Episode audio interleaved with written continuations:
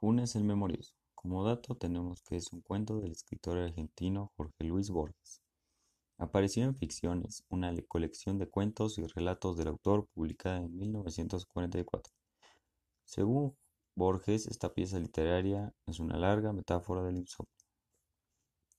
En resumen, cuando Borges conoce a Ireneo Funes mientras estaba con su padre en Fray Ventos, Después de volver de ahí, le llega la noticia de que Funes tiene un accidente, lo que tristemente le causa congestión pulmonar.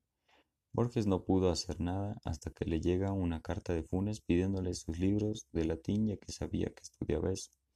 Entonces, mientras Borges llegaba, entró en cuenta que tiene una memoria demasiado buena, pero a Funes le afectaba lo que le pasó por el accidente.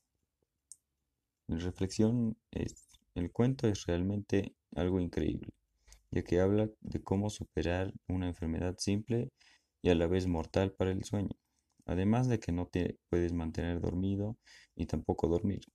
Empiezas a recordar algunas cosas del pasado y olvidar otras del presente. Algo que destaca es la estrategia de contra una tragedia, hablando del poder obtener habilidades en un momento tan terrible.